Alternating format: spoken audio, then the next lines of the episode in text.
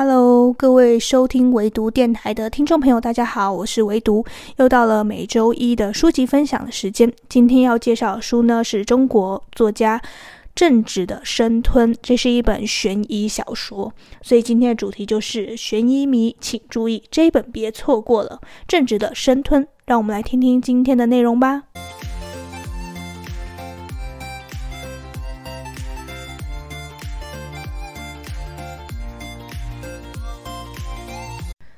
在录音的此刻呢，刚好是二二八连假的最后一天。我待在家里，看着外面洒下的阳光，我就觉得哇，宛如前几个礼拜的那个阴雨绵绵，就好像是前年、去年的事情一样，好像隔了很久。现在已经步入了春天了。那我今天跟你介绍这本书呢，嗯，怎么说呢？不太适合春天来读，因为它有深深的一个冬天气息存在。等一下我跟你介绍书中的内容，就会了解我在说什么。但是呢，这本书我还是要非常非常非常推荐给大家，因为这本书就让我感觉到像在追剧一样，真的停不下来，你就会想要一直知道真相。追悬疑小说就是有这样的特点，就是会让你，呃。不到最后一刻，你都没办法放松的那种，因为它可能会有反转，然后可能会有让你意想不到的呃一些发展，然后或者呢是有一些嗯，你其实猜到，你只想验证你自己猜的是不是对的那个解答，会逼迫你呢，让你自己一直一直的想要看下去。所以这本书呢，正值的这本书，我大概花了一天。两呃一天半不到两天的时间就把它看完了，你就会觉得好像在追完一部电视剧一样，非常的精彩。然后我很欣赏正直的文字，还有他的故事铺陈，非常的有画面感。那我等一下呢，也是要一一介绍一下这些特点。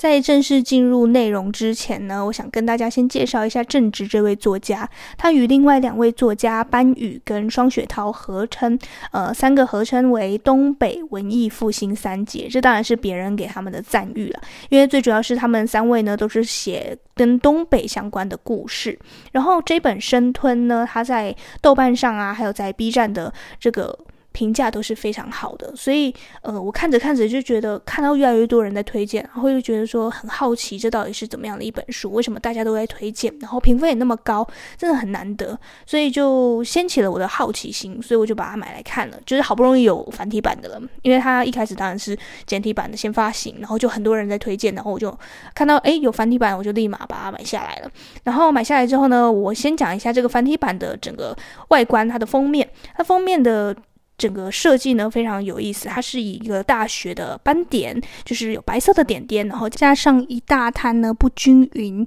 挥洒的黑色油墨，整个。铺陈在封面上，然后封面的主色调呢，底色是由灰色调为主，然后整体的书籍呢，看起来就是充满了悬疑神秘感。这个是它封面设计，我觉得特别有意思的地方。然后讲完了封面设计，讲完了作者，那我现在就来正式进入到内容。那整部书呢，简单来讲，它是通过一起命案，然后要追起追查这一起命案的背后主使者真相。是什么的一个过程？那串联起这个命案的呢，主要是用两条叙事线所构成的。第一条叙事线呢，是代表着小孩，也就是这个第一人称我的视角来叙述他所经历到的一切，然后是怎么样串联起这个命案的发生。然后第二条叙事线呢，是代表着大人，也就是这个冯国金这位警察，他呢是负责这个命案的主审，主要的去追查这个命案的一个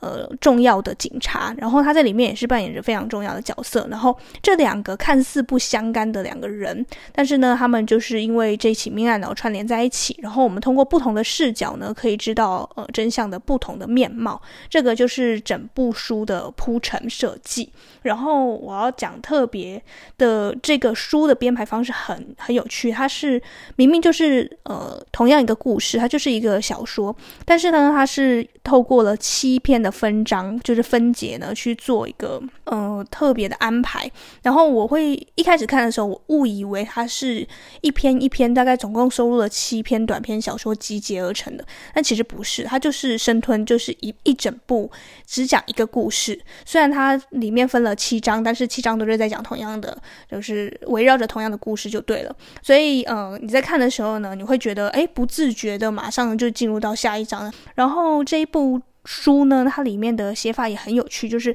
它的所有对话都是没有上下引号的。因为我们看很多小说嘛，都是会有诶，他说我说，然后都有点点，然后就开始上下引号这样子，你就会知道说，诶，现在在对话。可是这本书比较特别是，它都是呃谁谁谁说，然后逗号就开始讲那句话，然后没有上下引号，然后你就。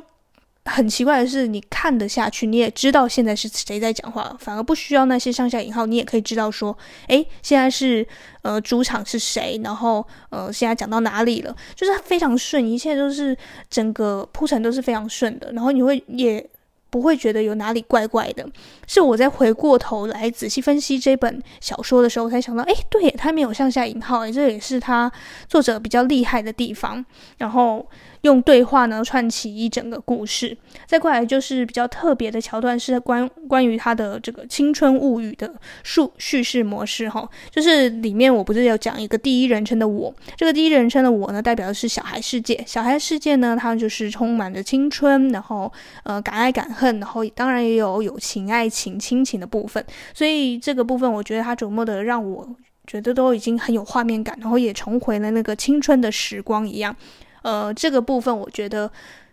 真的很中国式的小说，都是会把这个青春故事写得非常浪漫，然后写得让人觉得真的是刻骨铭心。这个是我觉得非常佩服的部分。然后他的，我刚讲前面讲过，就是这本书呢给我的画面感非常强烈，因为它的整个的描绘是非常。平铺直叙的，但是这个平铺直叙呢，可以让你呢觉得马上就可以带入到这整个故事当中。就比如说一开始，最一开始，我来跟大家念一下里面的内容：越冷的地方年越长，在东北过完十五年才算完。听说南方那些大城市的人，初五之后就会把日子过回正轨了，该做买卖做买卖，赚钱没有嫌早的，人家天气也允许。零二年春节。冯国金第一次到深圳，把那里被那里的繁华给震折了。这个是其实很很简单，然后可是你又觉得说，诶，我好像可以想象得到，诶，东北下着大雪，过完年的那一副，呃，非常热闹，热闹之后又非常的平静空虚的那个样子，我觉得那个景象我都可以想象得出来。这就是他的描绘方法呢，非常的平铺，但是又具有让人觉得都写进那个呃地方的特色。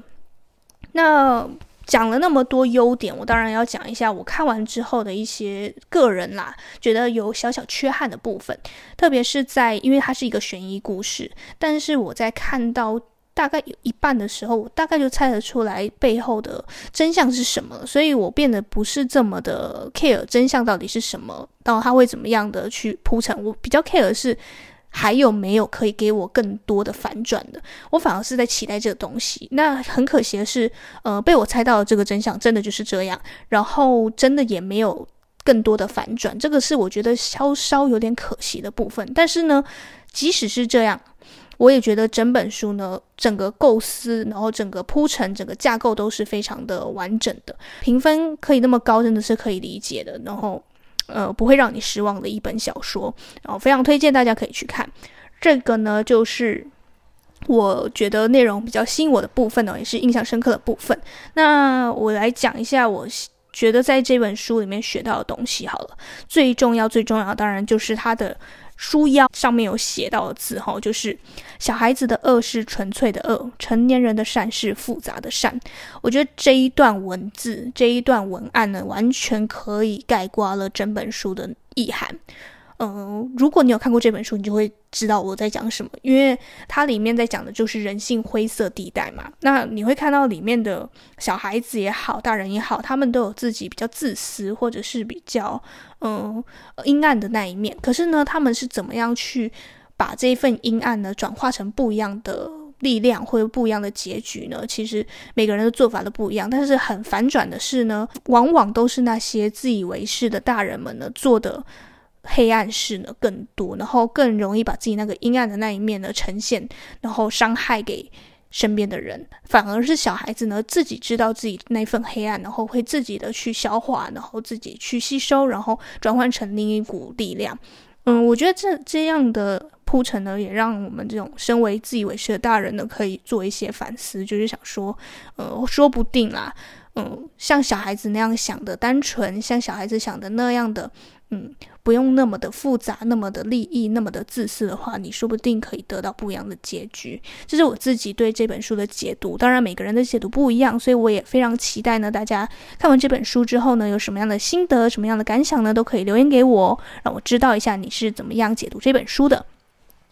呃。最后呢，不免俗的要来预告一下下一期，也就是下周一同一时间晚上七点呢，我会介绍的书籍呢是吉米的《绘本的梦想与实际》。这是一本我觉得，呃，我在过年期间啊，这本书是我在就是今年过年的时候看的，然后看了觉得非常的动力十足，然后呃正能能量满满。因为我自己算是一个创作者，然后这本书呢也是写给所有有志于创作的朋友们，所以我非常的推荐。你如果是个画家，有一个创作者，不管是创作什么啦，然后你是从事这些创意项目的职业的人呢，都非常推荐吉米的这本书。然后我下一期呢也会好好的来介绍一下这本书有什么特别的，然后我印象深刻的部分是哪里。那这就是今天的这一期书籍分享，希望你会喜欢。那下周一同一时间，就是刚刚讲的周一晚上七点，晚上七点哦，准时更新唯独电台啊！祝福你跟我一样，在漫长的时间做个聪明人。我们下周见，拜拜。